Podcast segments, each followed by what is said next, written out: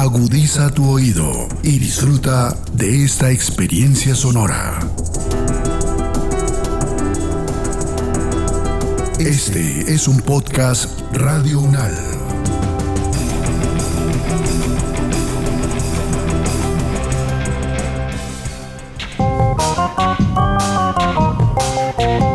Physics Sounds.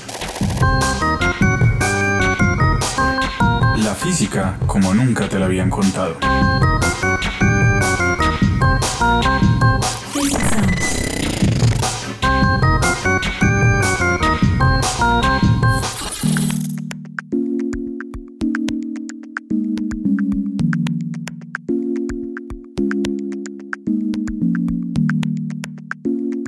Estamos en el segundo programa de Physics Sounds, en el cual hablaremos de la física y la sociedad.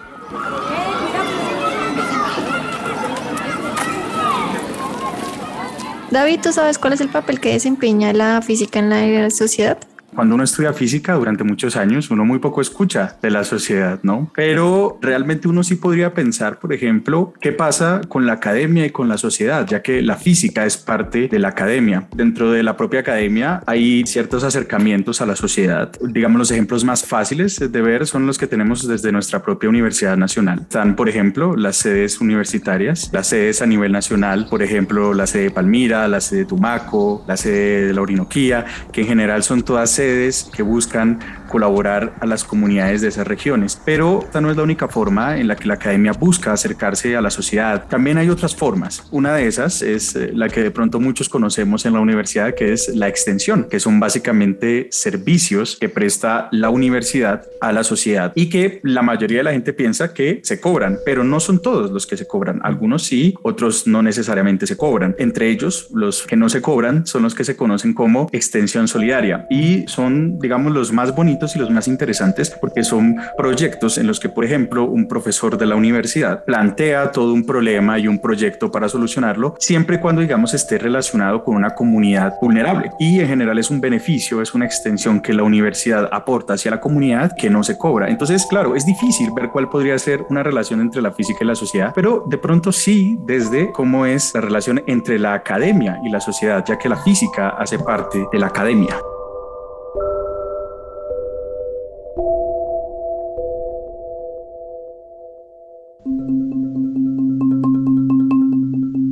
Qué interesante, David. Por eso tenemos hoy a dos grandes invitados, al profesor Fabio Fajardo y al profesor Rafael Hurtado, que han realizado proyectos a través de la extensión solidaria. Por eso, profesores, les queremos preguntar qué los ha motivado a hacer ese tipo de proyectos. Bueno, muy buenas. Eh, me parece muy importante esta reflexión sobre la física y la sociedad. Seguramente estamos acostumbrados a que la física aporte a la sociedad de muchas maneras, nuestros celulares, las cámaras, los micrófonos. En estos días el premio Nobel ha sido muy revelador. El premio Nobel de física, que la mitad va para temas de cambio climático, es decir, este trabajo que viene desde hace casi un siglo, eh, finalmente está alertándonos a todos sobre la importancia de cuidar el medio ambiente. La otra mitad del premio Nobel es sobre complejidad y para mí mi punto de inicio en el tema de extensión solidaria dentro de la universidad es precisamente la complejidad.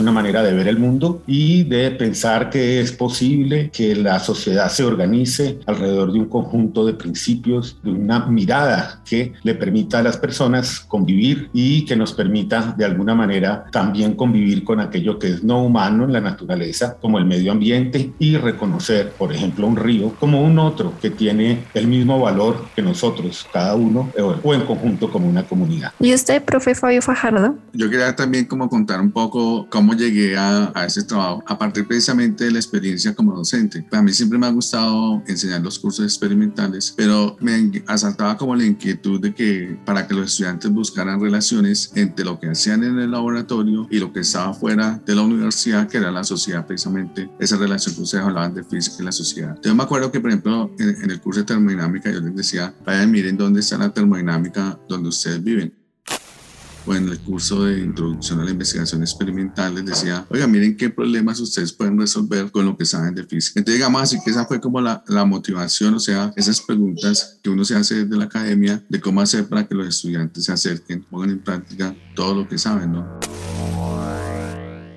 ¿Cómo hacer uno para empezar a buscar eh, esa relación y un contacto directo desde lo que se hace en la física con todos los problemas de la sociedad, que yo estoy convencido que los físicos tienen mucho por aportar.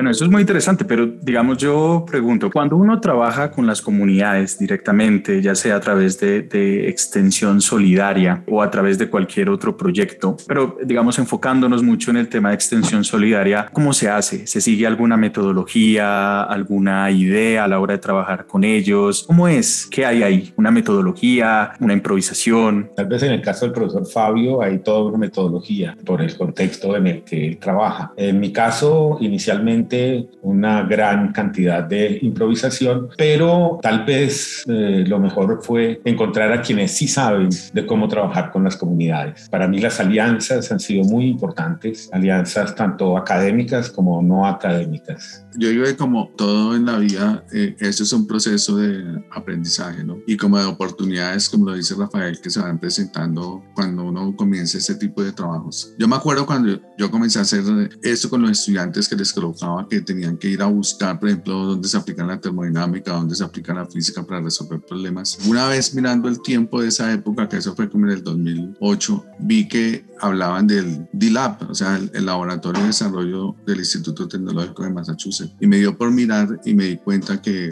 en esa universidad que siempre aparece como entre las mejores del mundo, ellos tenían cursos donde decían es que queremos resolver los problemas de las comunidades más vulnerables, o sea, de lo que comúnmente los economistas llaman la base de la pirámide. Entonces estaban ofreciendo un curso. Entonces yo dije, no voy a escribir, con escribirme nada, nada pierdo, ¿no? Yo solo tenía seis meses de experiencia como haciendo estos trabajos. Y ellos me aceptaron y digamos así. Ese fue como el proceso de formación en una metodología de diseño para resolver problemas de la sociedad.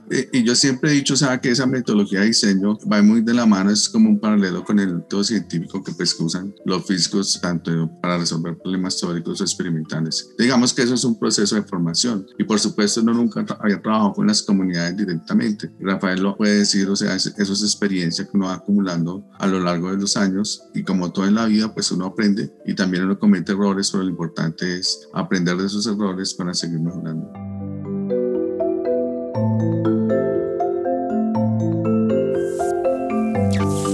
Gracias, profes. Eh, seguramente nuestro escucha se estará preguntando cómo fue que su formación en física influyó en la planeación de este tipo de proyectos y de metodologías. Pues para mí ha sido fundamental. Yo, yo diría que en mi caso ha sido una situación de pertenecer a una comunidad, de tener una preocupación, después intentar de alguna manera, seguramente muy espontánea, de, abordarla. Y en ese proceso y trabajar con otras personas, creo que ahí es donde apareció la visión que, que como físico tengo del mundo. La, la, la, pregunta sobre cómo se organizan los sistemas. Y, y, es una pregunta muy difícil. Eh, yo personalmente puedo decir que a mí me ha costado mucho trabajo poder eh, estar con las comunidades y en lo que yo he hecho, no, no, no siento que, que este trabajo esté ni siquiera cercano a, a, estar en un punto, como dirían, en cocina de caramelo. Pero para mí, eh, tal vez la, la ilusión de proyección de una parte y de otra parte, un conjunto de bases epistemológicas provienen de, de mi experiencia como físico y de manera muy especial de la visión que, que he podido adquirir eh, en mi carrera, primero como estudiante, después como profesor,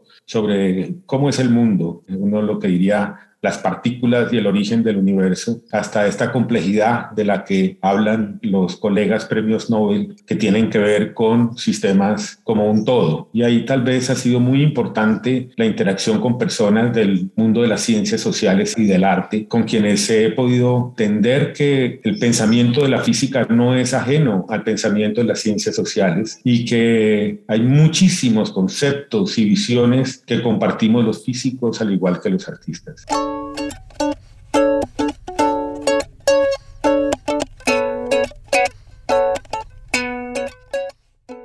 Pienso de una forma muy similar a, a, Rafael. O sea, yo considero que la formación de físico, pues por supuesto, influye mucho en cómo uno ve los problemas de la sociedad. O sea, no los vemos de la misma forma como los puede ver alguien que estudió economía o medicina o sociología, ¿no? Yo considero que algo que es muy interesante en estos tipos de trabajos es que uno no solo trabaja con físicos, sino que tiene la oportunidad de trabajar con personas de otras disciplinas, de otras áreas de conocimiento y la misma comunidad, donde hay un intercambio muy rico de experiencias y saberes. Y algo que yo considero que pues a uno le ayuda, por lo menos que a mí me gusta mucho la parte experimental y el, la parte experimental es hacer. Y la sociedad, o sea, los problemas de la sociedad es cómo hace uno para resolver esos problemas, o sea, desde la acción, ¿no? Desde la práctica. Yo considero que ese es un punto de vista eh, eh, complementario para cuando uno eh, tiene la oportunidad de intercambiar, o sea, con otras personas de otras áreas y con la misma comunidad, pues a uno como que es eso, es un complemento.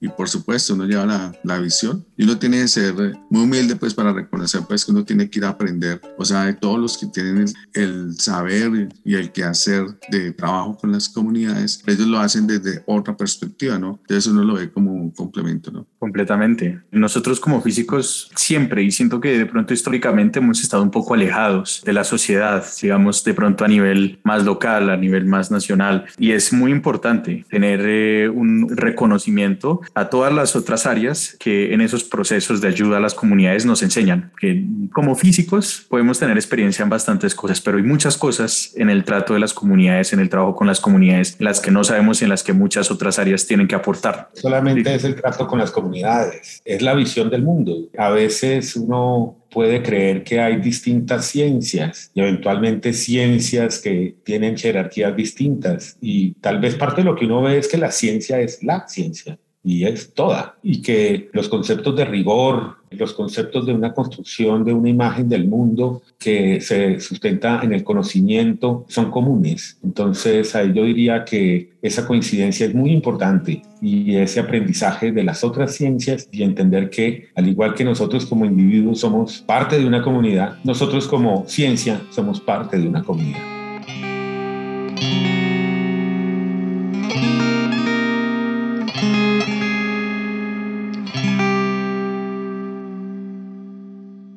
Yéndonos un poco ya a un terreno, a algo más terrenal, y de pronto en esto el profesor eh, Fabio nos puede ayudar mucho, y es, es de la física, usted ha visto que ha sido supremamente útil a la hora de ayudar a las comunidades. A mí se me vienen a la cabeza, por ejemplo, temas de energías, ¿sí? energías renovables, o por ejemplo, lo que el profesor decía, el trato con el agua, lo que decía el profesor Rafael. No sé, ustedes cuáles sienten que pueden ser unos tópicos predilectos a la hora de afrontar la realidad de las comunidades colombianas desde la física. Yo más que tópicos, yo hablaría como de puntos de vista, ¿no? Y yo siempre he sido un convencido que para resolver muchos de los problemas de las comunidades, lo que se necesita son como esos intercambios de saberes a través de, de lo que sabe la comunidad y también de lo que se hace en la universidad, o sea, digamos así, a partir de procesos educativos de enseñanza-aprendizaje. Por eso siempre lo vi, o sea, siempre he visto esa metodología de diseño como una forma de intercambio de conocimiento y he trabajado mucho en la parte que se llama desarrollo de las capacidades creativas. Aquí yo no menciono que es que la, eh, yo parto del reconocimiento que en las comunidades hay mucho conocimiento, pero que a veces lo que uno con determinadas metodologías o procesos educativos lo que hace es potenciar y acelerar esos conocimientos para que las personas se den cuenta que tienen la capacidad de resolver por sí mismas los problemas. Por ejemplo, uno parte del hecho de que todos somos creativos. Yo lo hago, por ejemplo, a través de mi experiencia en los cursos. Si uno le pregunta a los estudiantes, que quienes son creativos, en un curso de 30 para ahí solo tres levantan la mano. Entonces lo primero que uno tiene que convencer es a la comunidad, y no solo me refiero a los estudiantes, sino a todo el mundo en general, que es creativo, que puede resolver, hacer cosas, o sea, por sí mismas, o sea, con las manos, y lo que es más importante, o sea, puede proponer soluciones a los problemas e implementarlo. Y para eso, entonces yo digo, la educación es algo muy poderoso, y en ese caso, digamos así, hablando en concreto, son las metodologías de diseño, donde más que hablar de temas de física, lo que uno enseña eso, lo muestra con algunos ejemplos de tecnologías, hago énfasis en la educación y a través de la educación, o sea, compartir algunos métodos de aprendizaje para que las comunidades se den cuenta de que son muy creativas porque cuando uno va uno se da cuenta que las personas son muy creativas, pero que se convenzan de eso. No, no que sí le iba a preguntar a Rafael desde su experiencia, yo sé que pero usted también ha, ha, podido interactuar mucho y ver toda esa capacidad que hay en las comunidades. O sea, no sé, ¿usted qué opina? De alguna parte hay algo que quisiera como romper en esta conversación y es que existe un mundo de la física teórica y un mundo de la física experimental. Si bien yo de alguna manera he dicho que para mí ha sido importante una visión del mundo que tiene que ver con la complejidad, en la realidad yo sigo siendo un físico, sí, y sigo siendo un físico para quien lo empírico es fundamental y es fundamental en mi construcción como persona y es fundamental en las cosas que yo hago. Nosotros medimos conductividad eléctrica. ¿Sí? Entonces, eso es algo que, que es eh, una parte, digamos, de la tradición experimental que tenemos nosotros y que involucra una imagen del mundo que puede ser muy sofisticada, pero que igualmente puede ser muy sencilla. Entonces, para mí, eh, el trabajo con las comunidades, yo no sabría tal vez cuánto podría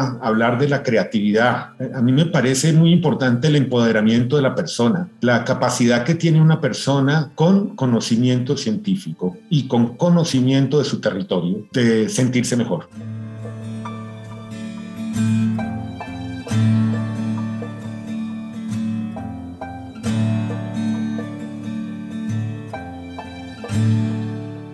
Realmente eso me lleva a pensar una cosa, porque ustedes acá mencionan, digamos, estos procesos de trabajo con las comunidades, el profesor Fabio específicamente a través de una pedagogía, ¿no? Hacia las comunidades. Pero se me viene a la cabeza, ¿cuál ha sido la mayor diferencia que ustedes han encontrado entre, por ejemplo, trabajar con las comunidades a el trabajo típico que hacen con la comunidad universitaria, con los estudiantes, con los profesores? Los trabajos se complementan y yo lo hago desde mi experiencia, o sea, la experiencia de Rafael es, es, muy diferente, ¿no? Yo nunca he dejado de dictar cursos en física, o sea, toda la vida he dictado, y sobre todo cursos experimentales, pero cuando yo hago proyectos o hago cosas con los estudiantes que los pongo a trabajar con su contexto, etcétera, con lo que tienen a la mano, sobre todo en esta época de actualidad y pandemia, o sea, que nos obligó a que nosotros fuéramos mucho más recursivos y ver cómo hacemos lo mismo o mejor con lo que tenemos a la mano, pues todo eso nos da una serie de herramientas para precisamente, y yo considero que eso acerca mucho más la física a la sociedad, porque no es lo mismo que el estudiante haga los laboratorios ahí, con que todo lo tiene a la mano, a que diga, oiga, ¿cómo ahora hago ahora los laboratorios con lo que tengo en mi casa? Eso acerca mucho más y, y eso es con certeza que el estudiante va a ver el mundo de otra forma diferente, porque va a ver la física en su contexto, la va a encontrar, oiga, ¿dónde encuentro la mecánica? ¿Dónde encuentro la electricidad? Etcétera.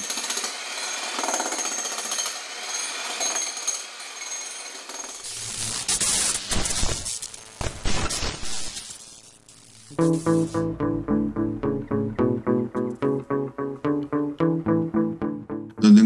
mis problemas para hacer la introducción a la investigación experimental? Todo eso le da a uno herramientas de experiencia cuando uno va a la comunidad. Entonces, ¿por qué? Porque uno dice, oiga, este problema de pronto tiene tales analogías que se resuelven desde la física. Entonces yo digo que eso no es que uno sea cosa separada de una cosa diferente. Pero yo sí le digo, de todas formas hay diferencias. Por ejemplo, cuando usted hace un taller, o sea, para hacer una tecnología, como por decir algo, vamos a hacer una bomba manual para extraer agua, que no la hace a partir de tuberías de PVC. Uno se da cuenta, o sea, esa es mi experiencia, que los estudiantes eh, son muy buenos diseñando, etcétera, pero muchos no saben, nunca han cogido un serrucho, eh, no saben coger un taladro, etcétera, pero son muy buenos en lo otro y se demoran haciéndolo. Usted va a la comunidad, encuentra que hay personas que lo hacen en 20 minutos. Entonces, ¿sí ve? Y cuando uno hace los talleres donde tiene estudiantes y tiene personas de la comunidad, usted ve que toda esa potencialidad de hacer aumenta porque uno sabe una cosa y el otro sabe otra cosa. Entonces, yo diría que eso es eso, o sea, uno al hacer este tipo de trabajos, uno encuentra como esos contrastes que a la larga, si uno los sabe utilizar, se complementan, ¿no? Uno pone, por ejemplo, después a la persona que termina, oiga, venga, me ayuda ahora usted con los que no saben. Y el que de pronto el que sabe mucho una cosa, venga, venga, le enseña a la persona de la comunidad. Entonces yo diría que son trabajos, son complementarios. Eso hace también muy, muy interesante esto. Y yo estoy con certeza que si un estudiante de física le dan un problema, por ejemplo, me acuerdo de uno de los mejores trabajos que me han hecho de un curso de termodinámica que era ver la física del pan. El estudiante terminó haciendo toda una cuestión para que los hornos fueran aprobados por el CONTEC, pero esa acercó a través como esa pregunta, ¿cuál la,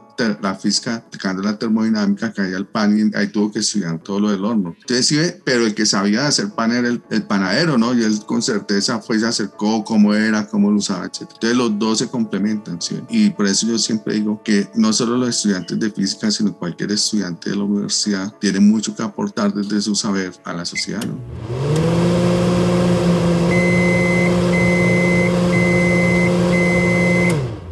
Yo he aprendido mucho de trabajar con comunidades. Lo primero que tuve que aprender fue a calmar mi genio. Cuando uno llega a las comunidades, la cuestión es muy distinta, los tiempos son distintos, las maneras de hacer las cosas, de proceder. Y eso pues a mí me, trajo muchas preguntas sobre mí mismo, digamos, sobre mi manera de ser y de aproximarme a las demás personas y sobre qué somos nosotros en la universidad. En la universidad, al igual que en el colegio, ¿no? Estamos acostumbrados a que, entre comillas, nos enseñan de muchas cosas y hay un afán enorme por llenar el currículo y por completar todos los temas y, y todas las horas y, y creemos que, que, las garantías académicas están en el número de horas, en, el, en, los temas vistos y pues trabajando con las comunidades me he tenido que dar cuenta que esto totalmente lo, lo opuesto. Uno tiene que aprender sobre pocas cosas para realmente saber. Eh, la pretensión de que nosotros podemos aprender sobre tantas cosas, y ahí sí lo digo desde, desde la mirada de la física, una mirada que ve la experiencia, eso no sirve, eso, eso es confusión, eso es desorden. Cuando uno piensa que, que el número de temas que puede tener un chico en décimo, once, en un curso, pueden ser cientos y todos sirven para lo mismo que es para un examen, uno inmediatamente entiende, esto no se puede ordenar, esto no se puede ordenar. Así que para mí, pues esto me ha llevado a mantener en mi mente una frase que, que me dice siempre, Rafa, poquito porque es bendito, ¿sí? Y es, eh, aprende pocas cosas, aprende sobre pocas cosas que realmente llegarás a saber. Y si llegas a saber, esa experiencia te podrá llevar a otras cosas. Entonces, para mí eso ha sido, digamos, una transformación en la manera de ver el mundo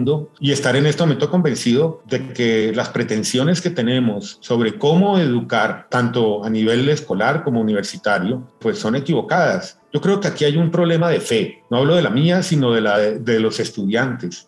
Un estudiante que termina bachillerato, por no decir alguien que, te, que termina la carrera, uf, es una persona extraordinariamente privilegiada. Yo a veces digo, Newton se quitaría los dientes por terminar bachillerato. Las oportunidades que uno tiene, pero el problema de esas oportunidades es que uno no cree en nada de eso. Entonces nos dicen, no, es que uno termina el bachillerato para poder espichar los botones en un ascensor. No, eso es falso. Eso es totalmente falso. Eso es una falta de fe. Y creo que esa fe se encuentra cuando uno realmente aprende poco, pero de manera profunda. Y, y eso se convierte en una verdadera sabiduría.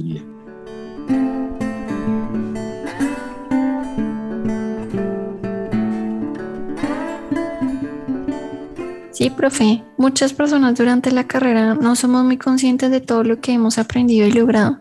Pero también me surge como una duda, David. ¿Cuántas personas crees que saben sobre este tipo de iniciativas, sobre este tipo de proyectos, no solo en el departamento, sino en la facultad, en toda la universidad, hasta en los colegios? ¿Tú qué crees, David? Yo en general, sinceramente creo que no muchas personas saben de, de, de, estas iniciativas. Me gustaría saber ustedes qué opinan, profes, porque son iniciativas al final muy bonitas, pero de pronto siento que lo que les ha faltado muchas veces ha sido más visibilidad. También aprovechar este momento para que ustedes nos cuenten algunos de los ejemplos de lo que ustedes han hecho. O sea, yo digo es que los trabajos se van difundiendo como entre determinados públicos. Eh, yo les cuento que en el 2009, o sea, cuando yo inicié un curso que se llama llamaba solución de problemas con tecnologías de bajo costo, porque yo me di cuenta como el potencial en, en física que había de pensar los problemas desde el punto de vista de los estudiantes y motivarlos también a que pensaran ese tipo de problemas, o sea, que tenían las personas, no los grandes empresarios, sino las personas comunes en, en cualquier comunidad, ¿no?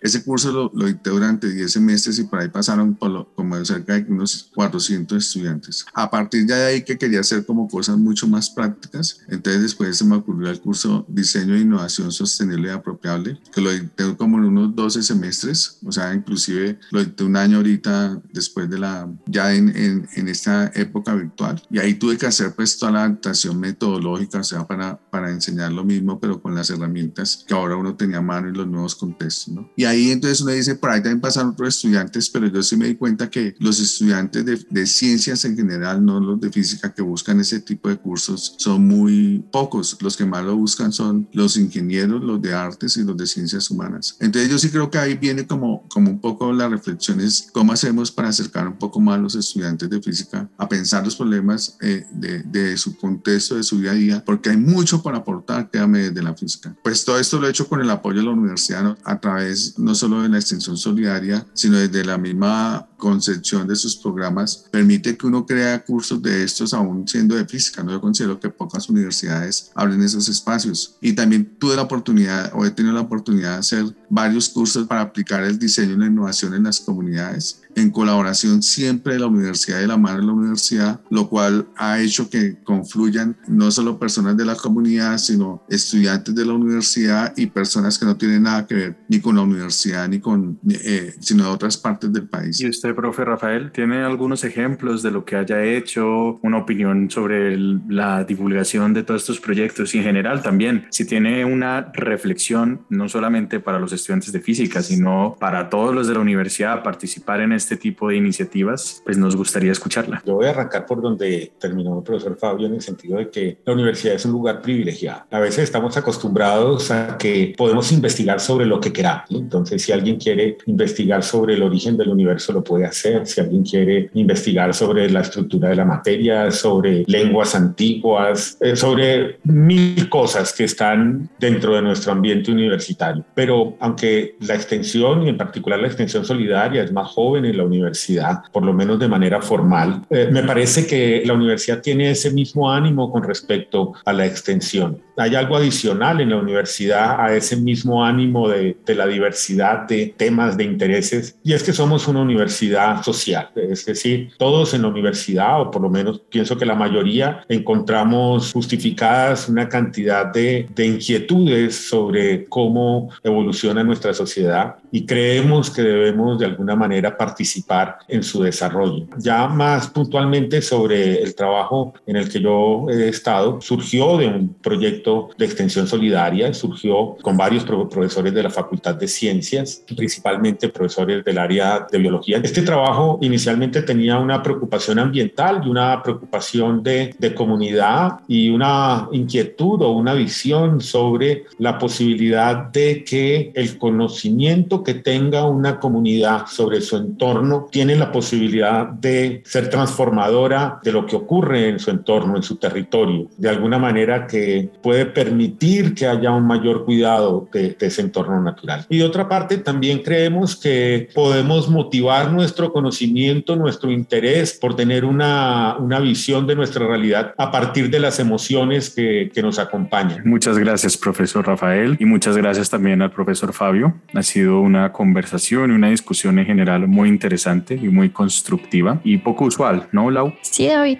Es poco común escuchar este tipo de iniciativas. Bueno, queremos agradecerles al profesor Rafael Hurtado y Fabio Fajardo por haber aceptado nuestra invitación a nuestro segundo programa y queremos invitarlos a nuestro tercer programa de Physics Sounds que será sobre la física y la medicina.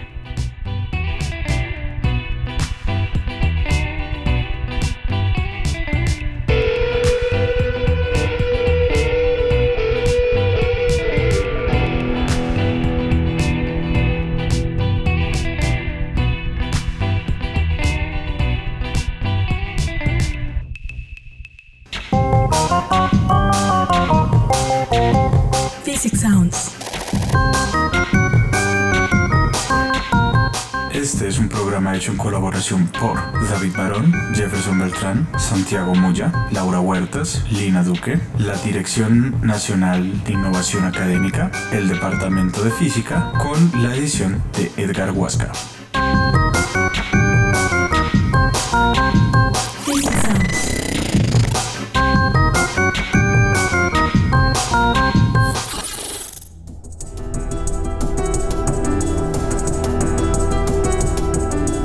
Las opiniones aquí expresadas son de entera responsabilidad de sus autores y solo comprometen a los realizadores de este podcast. No representan necesariamente el pensamiento de Radio UNAL ni la posición oficial de la universidad.